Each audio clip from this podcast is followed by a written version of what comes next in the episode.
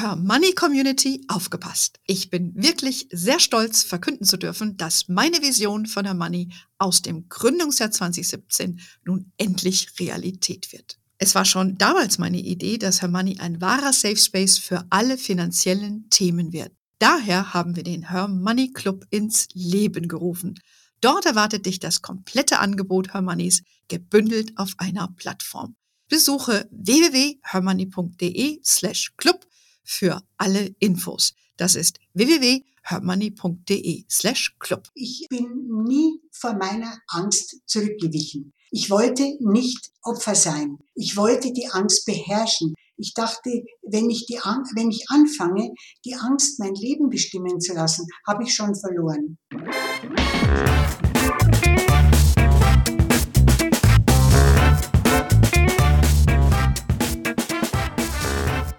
Begrüße euch super herzlich zum Her Money Talk, dem Geld- und Karriere-Podcast für Frauen. Meine treuen Hörerinnen werden sich erinnern, dass ich zum Jahresende in meinem persönlichen Rückblick über Mut gesprochen habe. Heute darf ich mit einer Frau sprechen, die ich sehr bewundere und die unfassbar viel Mut bewiesen hat in ihrem Leben und das immer noch tut.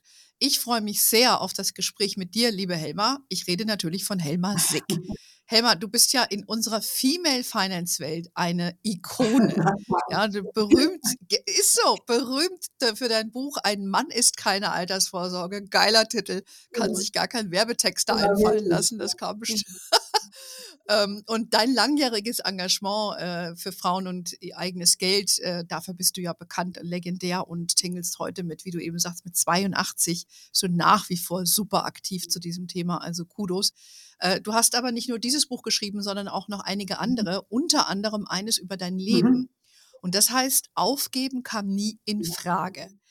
Ähm, erinnert mich so ein bisschen an die Tasse bei mir zu Hause. Die habe ich auch so eine ähnliche Tasse stehen. Aha, ja. Naja, aber das ist, schon, das ist schon so ein Lebensmotto von mir. Aufgeben ja. kommt überhaupt nicht in Frage. Immer wieder probieren, ja. Ganz genau, da reden wir gleich mal drüber. Meine Tasse heißt Failure is not an option. Die habe ich mir damals in Florida mhm. mitgenommen, als ich da bei dem, ähm, ja, bei dem, bei dem mhm. NASA, äh, bei der NASA war, war, fand ich sehr gut. Und das, die trinke ich, aus der trinke ich gefühlt jeden Tag. Aber das ist mein Ding. Da, der Titel ist bei dir Programm, mhm. hast du eben nochmal bestätigt. Aufgaben kamen nie in Frage. Und ich möchte mit dir eigentlich heute über mal über dein Leben sprechen und warum du dich so sehr für Frauen und Geld einsetzt und äh, warum du immer wieder den Mut hast, aufzustehen und weiterzumachen, ungeachtet der wirklichen Widrigkeiten, die dir in deinem Leben entgegengeschlagen sind. Von daher erstmal nochmal ganz offiziell herzlich willkommen. Ich freue mich sehr, liebe Helma, dass du bei mir heute im Podcast Danke, bist. liebe Anne. Ich freue mich über die Einladung. Genau. Wir freuen uns ja auch, dass du äh, eine der die vielen Vorträge, die du machst, aber die wenigen persönlichen, mhm. Bei uns auch am Hermanni Festival dabei sein wirst. Da sehen wir dich persönlich.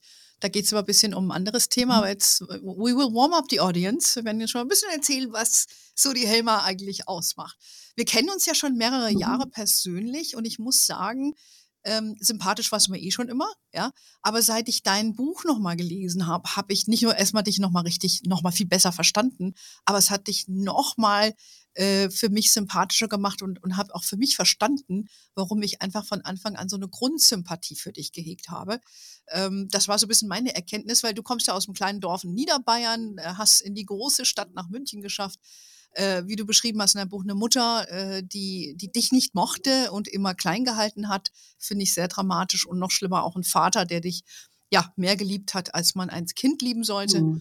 Und äh, trotzdem hast du ähm, deinen Weg gemacht. Du hast äh, ein Studium wurde dir ja nicht gestattet. Mhm. Das war damals auch noch viel krasser und du wurdest Sekretärin und schau mal, was aus der Sekretärin heute geworden ist. Meine Frage zum Beginn, woher hast du die ganze Kraft genommen, konsequent, und das zieht sich ja wie ein roter Faden durch dein Leben, in dein Leben in deinem Sinne, trotz dieser Anfangsschwierigkeiten, für dich zu gestalten? Ja, äh, du hast es ja schon gesagt, es gab wirklich viele Anfangsschwierigkeiten, wenn man als Kind nicht von der Mutter nicht geliebt wird, sondern immer nur gedemütigt wird. Du bist nichts, aus dir wird nichts. Um Gottes Willen, was soll aus dir noch werden? Und hässlich bist du auch noch.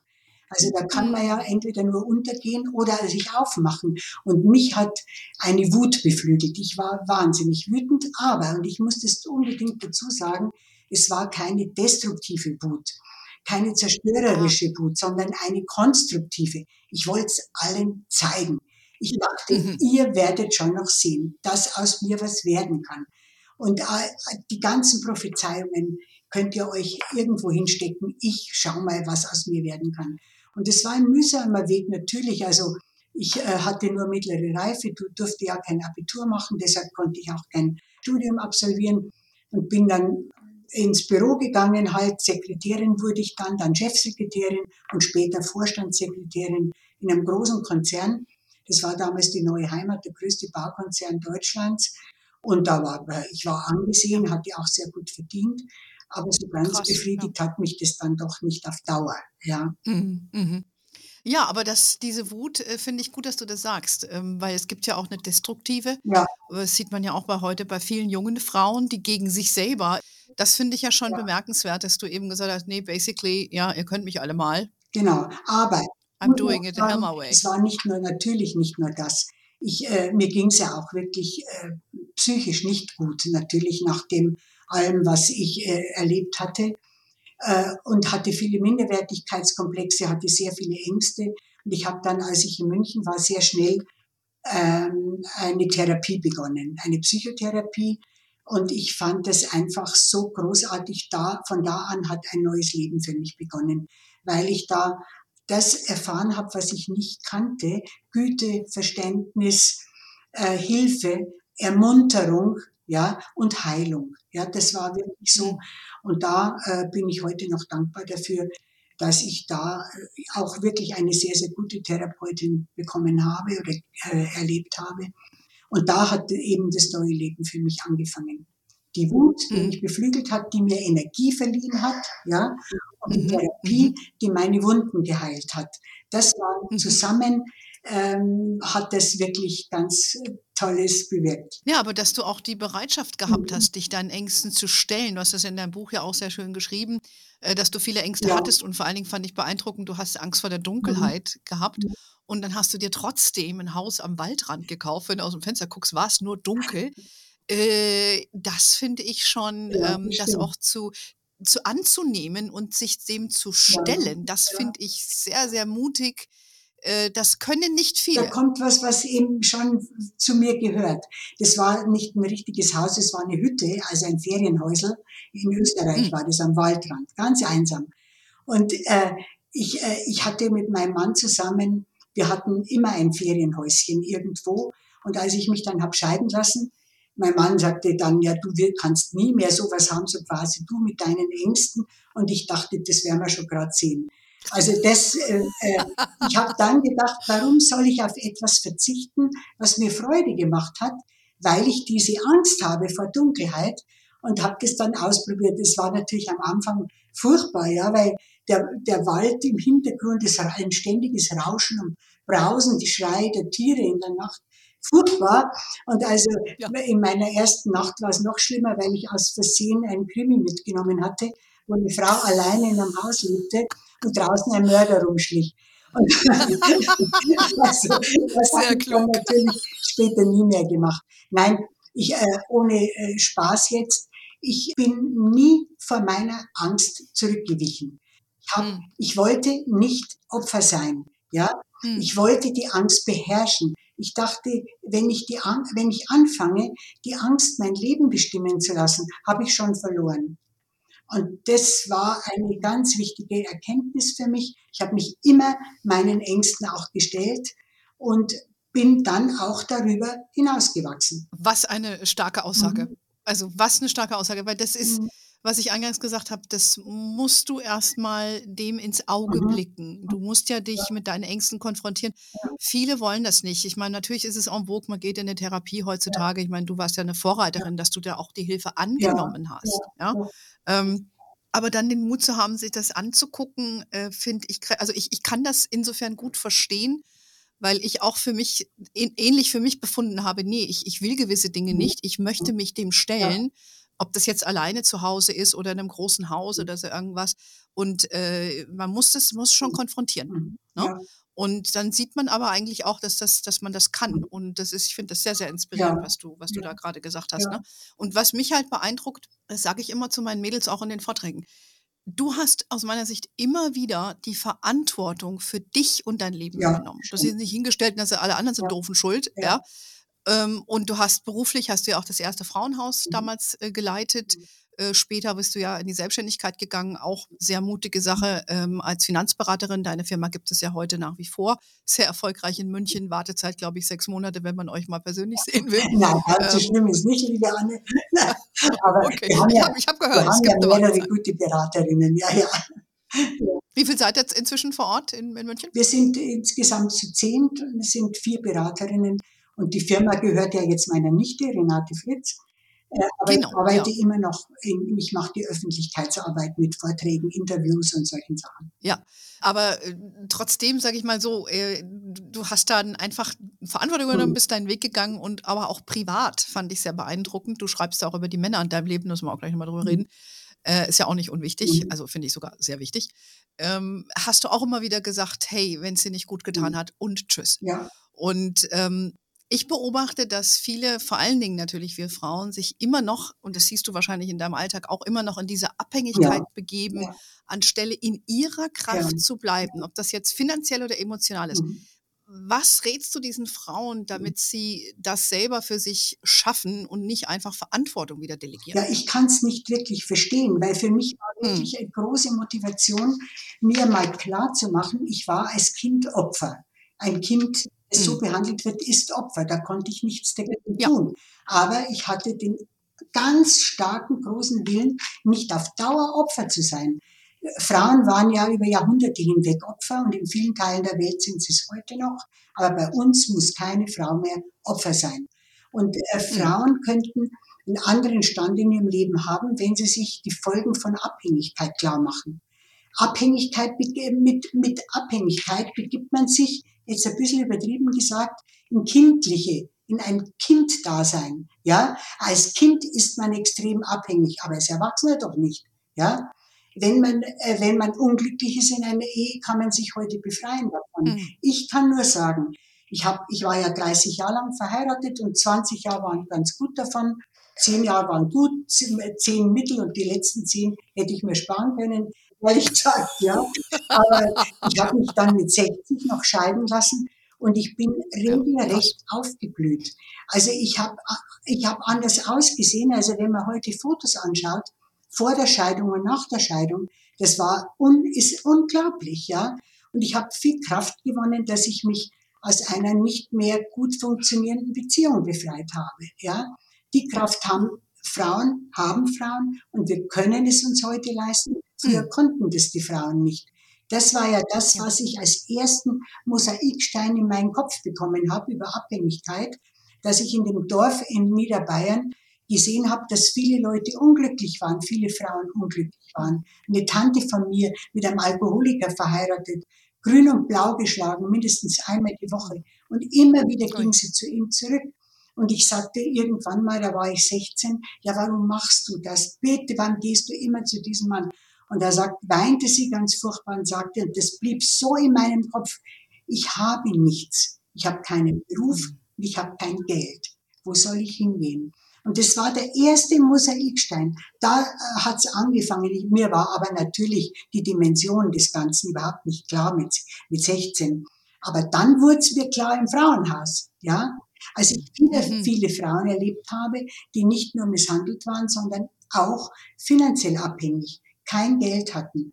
Oft war sogar der Entzug von Geld durch den Mann ein Mittel der Misshandlung.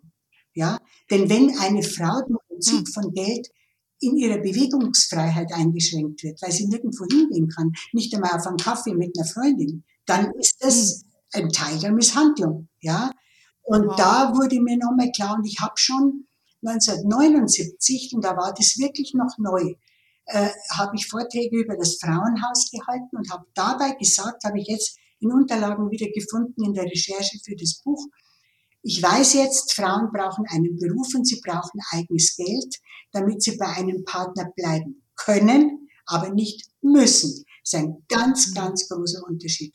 Und das hat sich dann so festgesetzt in meinem Kopf, dass es später dann zu der ähm, Firmengründung geführt hat. Ja. Mhm. Also ist dein, dein innerer Antreiber, würde ich jetzt mal so sagen, dass du kämpfst für Frauen und Geld, das ist ja, ja dein Herzensthema. Wer das ist, war das vielleicht so ein Schlüsselmoment dann für dich, wo du gesagt hast, nee, das passiert mir dann nicht, ne? Ja. Mit deiner ja, Tante. Ja, auf jeden Fall. Ja, das ist mir heute noch, ich sehe die noch von mir und mhm. es kommen mir fast wieder die Tränen, mhm. wenn ich, wenn ich daran denke, wie die Frau gelitten hat und keinen Ausweg wusste. Ja. Mhm. Ja gut, ich bin ja etwas jünger als du. Mhm.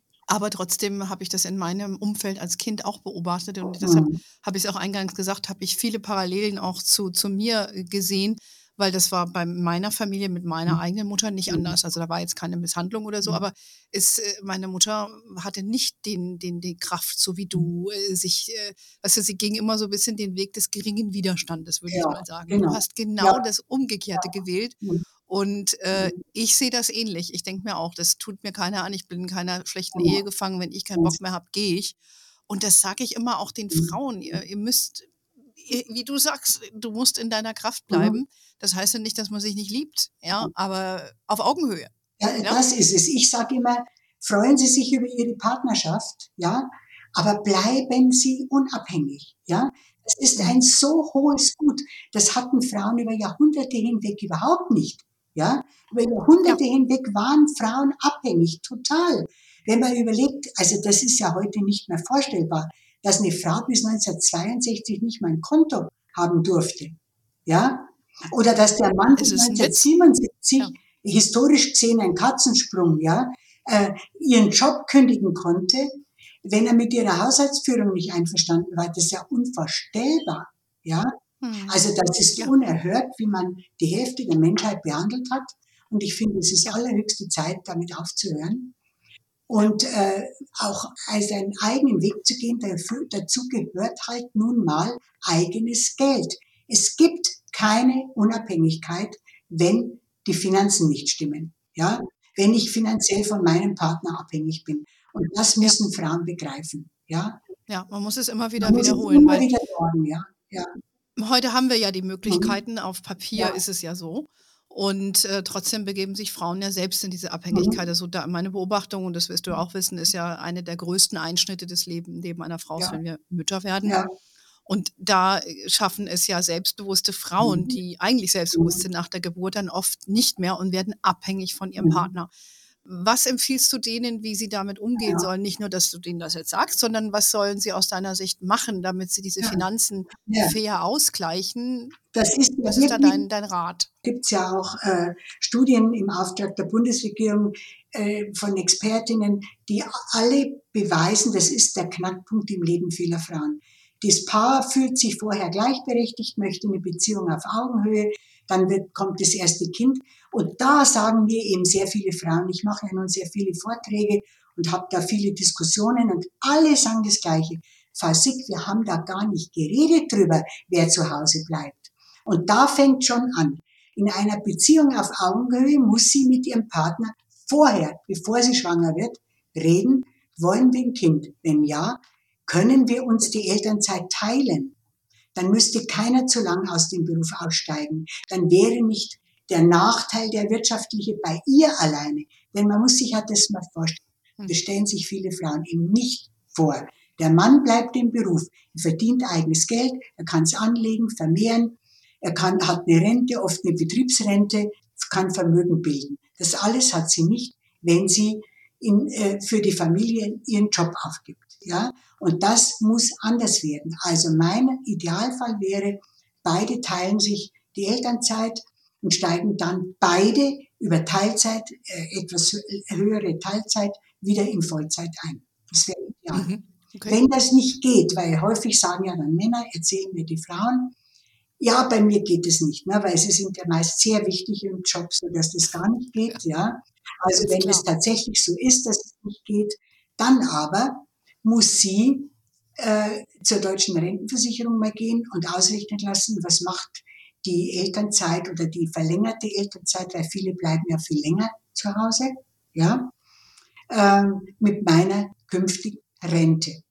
Und das ist sehr heilsam, darum rate ich das, ja, äh, ja. weil für sie selber, weil die meisten erschrecken, wenn sie sehen, wie viel das doch ausmacht, wenn man fünf bis zehn Jahre zu Hause bleibt.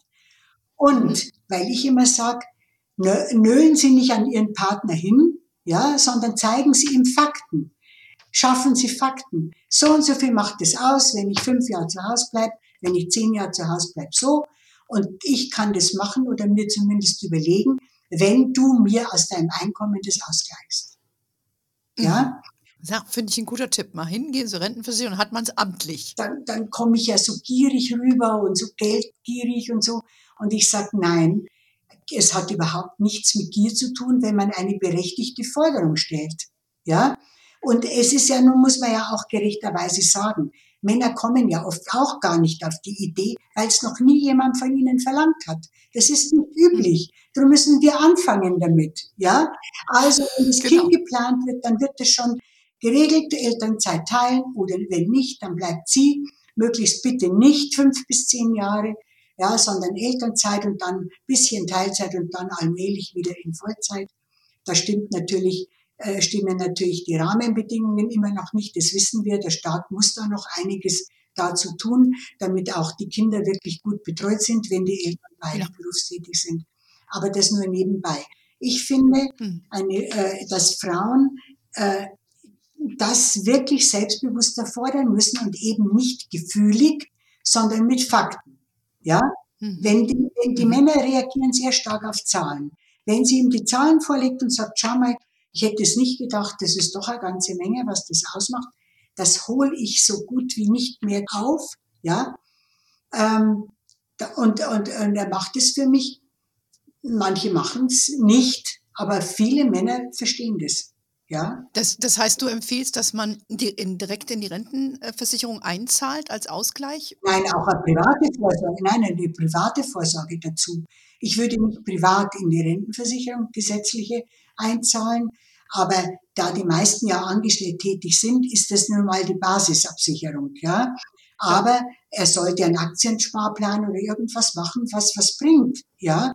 Für mhm, sie. Mhm. Er hat natürlich immer hm, die Schwierigkeit, dass der natürlich wenn die zwei sich einmal nicht mehr gut verstehen, wieder ausfallen kann. Ja, aber bleiben wir mal dabei, die bleiben zusammen und äh, er ist verständig, sie versteht ihre Forderung, er sagt, ja du, das habe ich gar nicht gedacht, das mache ich doch ja wirklich, du sehe das ein, ich verdiene ja Geld und habe Geld und du hast es nicht. Genau. Also das sollten alle Frauen selbstbewusst angehen. Mhm. Finde ich einen sehr guten Tipp. Ähm, wie du auch sagst, Männer sind da eher faktenbasiert ja, und ich glaube, da kann man auch ein bisschen dieses Gespräch so ein bisschen entschärfen. Mhm. Ne? Genau. Ähm, Propos Männer. Ja. Äh, was ich ja ganz toll fand. Ähm, also das, was nicht so schön ist, dass du dich nach 30 Jahren hast scheiden lassen. Äh, das ist, äh, ist natürlich bedauerlich immer, wenn eine Scheidung passiert, aber wie du eben schon gesagt hast, zum Schluss heißt es wohl nicht mehr so sehr ja. bedauert. Aber was ich ganz fantastisch fand, ist, dass du ja nochmal mit in deinen mit 70ern dich neu verliebt hast. Das fand ich genial. Ja, ja, doch. Das Oder? ging zwar auch nicht gut, aber, aber es war eine neue Erfahrung, dass das doch möglich ist. Ja. Ja, den, den hattest du, glaube ich, in dem, äh, ähm, du hast ja auch für dich selbst bestimmt, wie du bist entschieden, du, du verkaufst dein Haus und äh, Nein, ziehst ja in einen Sohn so übergeben. Mein Sohn hat eine ah, Familie so gegründet, äh, zwei kleine Kinder, der ist Freiberufler als Designer und verdient jetzt nicht so wahnsinnig viel. Und die, und, äh, die haben sich übrigens die Elternzeit beide geteilt. Meine Schwester mhm. ist Ingenieurin, arbeitet wieder und das hat wunderbar funktioniert. Top. Und ich habe äh, äh, beiden das Haus übergeben. Mir war es auch zu viel, zu groß. Ich wollte mhm. das alles nicht mehr und habe mich entschieden, in eine Seniorenresidenz zu ziehen, ins Augustinum und bin da sehr, sehr froh und glücklich und mein Leben ist so entspannt geworden. Und da habe ich diesen anderen Mann kennengelernt. Aber wie es halt bei Männern meiner Altersgruppe ist, aus einem alten Patriarchen macht man keinen Emanzipierten mehr. Also, und das war mir einfach dann nicht mehr so ganz recht. Aber es war. Ja, gut, aber, aber das ist, ich fand nur das so schön, weil ja. ich sage das auch immer, man kann sich ja in jedem Alter ja, verlieben. Unbedingt, ja? unbedingt. Oder? Ja. Und äh, selbst wenn du glaubst, es geht nichts mehr, ja, du gehst in ein, Seniorenwohnheim und dann steht der Prinz vor dir und denkst dir, hey, geht doch. absolut.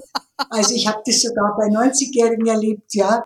Und das, nein, äh, vor, vor Liebe ist man nie geschützt bis ins hohe Alter nicht. Nein, das ist ja auch was Schönes. Ja. Aber äh, ungeachtet jetzt dessen, ob das jetzt, ob ihr zusammengeblieben ja, seid, ist man das, wie, wie, man sagt, in dem Alter ja. ist das ja auch, jeder hat so gelebt, das ist dann auch nicht ja. immer dauerhaft machbar. Aber dass es überhaupt geht, Ja, und das ist, das gibt doch äh, Auftrieb mhm. für viele, weil es gibt ja welche, die mit 30 schon Torschutzpanik haben. hast du hast den Schuss nicht gehört? Nein, also. das darf man nicht, weil es gibt wirklich in jedem Lebensalter Begegnungen, wo man denkt, ah, das, und wenn es nur eine nette Beziehung ist, miteinander ausgeht, nette Sachen miteinander macht. Also das war durchaus eine erfreuliche Geschichte, aber es hat halt dann doch nicht gepasst. Und das ja. klar. Es ist nicht alles ja. für die Ewigkeit. Man muss ja die Momente genießen so und das ist, ist eh das Beste. Absolut.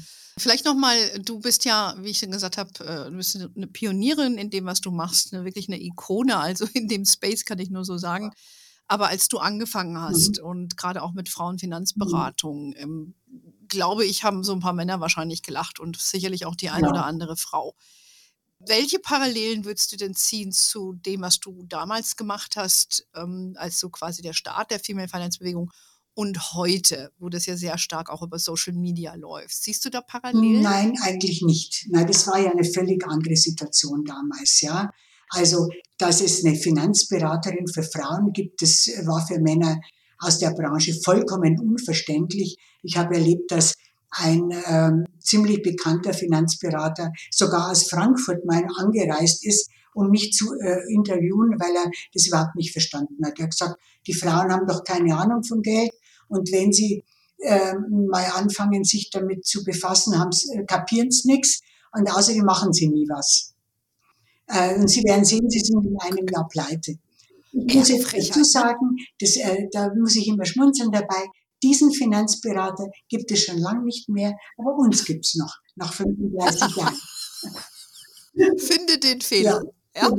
Da hat die Helmer sich gedacht, genau, Junge, dir zeige genau. ich es erst mal. Nein, aber ich sehe keine Parallele zu heute. Es ist ja heute selbstverständlich, dass Frauen sich auch mit Geld befassen. Es gibt ja viele Frauen, Single-Frauen, gut verdienend, die wissen wollen, was mache ich mit mein, meinem Geld, ja, wie lege ich das an für meine Bedürfnisse, für meine Altersvorsorge. Das ist wirklich eine ganz andere äh, Voraussetzung. Was mich etwas, ähm, was ich nicht so toll finde, dass heute alle und jede äh, sich ähm, mit einem Coaching genannt, Finanzcoaching selbstständig machen kann, dabei keinerlei Regularien unterliegt und du weißt als als Fachfrau, was wir Finanzberaterinnen heute Regularien haben, was wir alles nachweisen müssen, um hm. tätig werden zu dürfen äh, und dauerhaft sein zu können, Fortbildungen, Buchprüfungen, alles mögliche, Dokumentationspflichten, alles. Ja. Und wenn sich heute jemand Coaching, Finanzcoaching nennt, äh, ist es nicht geregelt. Jede kann das, jede kann ihre Ratschläge verbreiten. Und da sehe ich wirklich, wirklich eine Gefahr, ehrlich gesagt, weil viele sich halt darauf einlassen werden und, das, äh, und Vertrauen vielleicht da haben. Und ich finde, Geld ist wichtig und es sollte ordentlich mit Geld umgegangen werden, verantwortungsvoll und von dazu ausgebildeten Menschen und Frauen und nicht von Leuten, die denken, ich habe jetzt kapiert, dass man mit Frauen auch Geld verdienen kann. Ja, mhm. das sehe ich als ein großes Problem, ehrlich gesagt. Ja. Mhm. Ja, ich, ich verstehe, was du meinst. Du weißt ja. ja auch, dass wir bei Herr Manni, wir bieten ja auch ein Coaching an. Ja, aber ihr, ihr macht es doch auf hohem Niveau, ich bitte dich. Ja, ist doch wirklich was Dank. ganz anderes. Ihr seid Fachfrauen. Ja, ja, ja. Du weißt, was ich, ich meine. Ja. Ich verstehe, was du ja. sagst und deshalb, deine Meinung hat mich ja irgendwann mal interessiert. Ich meine, man muss ja auch nicht alles gutheißen, was da passiert. Ja. Ähm, ja. Und ich bin da auch jemand, der immer ein bisschen kritisch darauf guckt. Ich hatte heute Morgen interessanterweise ein Interview zu einem Thema, genau zu diesem Thema. Da kommt demnächst ein Artikel, ah, ein großer zu dem Thema mhm. raus. Die wollen aber nichts Reißerisches machen. Das ist die Wirtschaftswoche, kann ich ja jetzt schon ah, sagen. Ah, wenn, das, wenn der Podcast erscheint, Aha. wird das dann auch veröffentlicht werden. Mhm. Und die haben genau, wollten die mal so einen ausgewogenen Artikel mhm. machen zu diesem Thema, ne? Coaching und so weiter und wie die das sehen. Und da ging es auch um das Thema Regulierung. Mhm. Und äh, da habe ich mit der auch äh, über, über die BaFin gesprochen. Sie sprach es von sich aus an, dass die BaFin ja. da ein bisschen hinguckt und was meine Meinung dazu wäre. Mhm. Und ich bin sehr wohl schon der Meinung, dass, wie du auch ihr als Berater habt eine Haftung, ja, ihr habt genau. ganz viel Nachweis ja. an Kosten und die äh, Nachweise in, also für Fachwissen und, genau. und, aber auch Kosten, die in die ganzen Regularien reingehen. Und ähm, das, die BaFin schaut da wohl schon hin, mhm. ja. Und ähm, ich finde das schon, eine, wäre schon begrüßenswert, wenn da in die Richtung zumindest eine gewisse Mindestkompetenz ja. man nachweisen sollte, um grundlegende Zusammenhänge zu mhm. verstehen und mhm.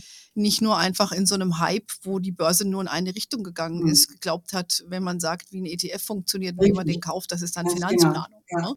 Also das ja. sehe ich durchaus äh, kritisch. Auf der anderen Seite muss man auch honorieren, dass ähm, da eine neue Bewegung startet ja. und dass sich da Neues tut. Ja. Und äh, so, ne? Also das, das, das sehe ich jetzt einfach mal so. Aber interessant, äh, lieber Helmer, abschließend darf ich dich bitten, nochmal deine, ich weiß, es ist schwer, aber ich habe dir vorher schon gesagt, um was es heute geht. deine drei wichtigsten Ratschläge, ja. Learnings fürs Leben, ja. für die Frauen und für alle meine ganz, ganz vielen tausenden Hörerinnen, äh, was sind deine drei wichtigen That's what you gotta do, girl ähm, Empfehlungen? Ja, da, da hast du mich erst einmal von der, das war eine Herausforderung erstmal. Okay, erstmal nur drei. Natürlich. Also einmal denke ich, Frauen sollten, denn Männer, das hat mir mal eine, eine ganz bekannte äh, Anwältin Lori Peschel-Gutzeit, die in Berlin immer noch praktiziert mit 85, weil Justizsenatorin war und wirklich eine Ikone auch auf dem Gebiet, die sagte, Männer machen einen Lebensplan. Die wollen, die fixieren sich mal drauf und ergründen, was will ich in meinem Leben? Ja, das machen Frauen nicht. Frauen machen in der Regel keinen Lebensplan. Sie warten drauf, was sich ergibt.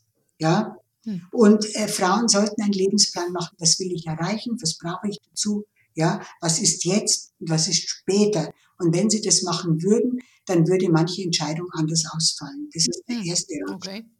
Dann das zweite, das ist, äh, klingt simpel, aber für mich war das ein ganz wesentlicher Punkt. Das sagte mir eine äh, Frau, die ich mal kennenlernte, eine Ärztin, und die sagte zu mir, wenn etwas nicht so läuft, wie Sie sich das gedacht haben, wenn Sie einen Fehlschlag erlitten haben, dann denken Sie als allererstes einmal drüber nach, was Sie selbst dazu beigetragen haben. Sie hm. können erst einmal ja nur sich ändern und nicht die anderen. Und wenn sie sich ändern, dann ändern sich manchmal auch die anderen. Das habe ich so mhm. beherzigt und das hat mir sehr in meinem Leben geholfen, nicht immer die anderen verantwortlich zu machen, sondern ja. war ich zu vertrauensselig, warum habe ich da was falsch gemacht, was habe ich falsch mhm. gemacht. Das, und dann halt das Dritte, was wir jetzt schon die ganze Zeit besprechen, bleiben Sie unabhängig. Ich habe vorhin schon gesagt, unab finanzielle Unabhängigkeit ist ein ganz hohes Gut und äh, für mich gehört es zur Würde eines Menschen, nicht abhängig zu sein von einem Partner, vom Fortbestand einer Lebensgemeinschaft. Und den Gedanken sollte man im Kopf haben. Das klingt simpel, aber das ist wirklich ganz, ganz wichtig. Ja, mhm. zur Würde eines Menschen gehört es nicht abhängig zu sein. Das finde ich ein hohes Gut. Ja. Ja, die Würde eines Menschen und einer Frau ja. ist unantastbar. Ja, genau.